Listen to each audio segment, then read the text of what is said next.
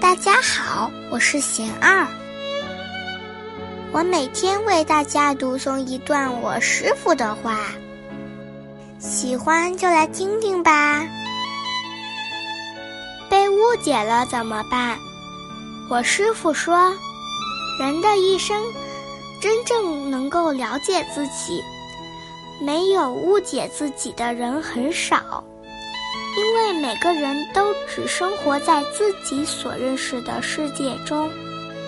反过来想想自己，对身边的朋友足够了解吗？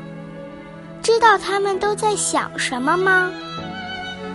可能有一些轮廓的认识，但很难谈得上深入。不必那么在意别人的看法或误解。每个人。包括自己都没有看到全部的真相，我们只是被业力与烦恼的波浪推动着生活。与其为别人的误解而苦恼，不如更努力的去认识自己，走好自己的路。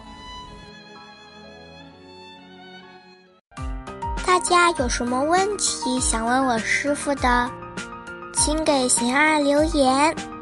贤二会挑选留言中的问题，代为向师傅请教，然后在今后的节目中回答哟。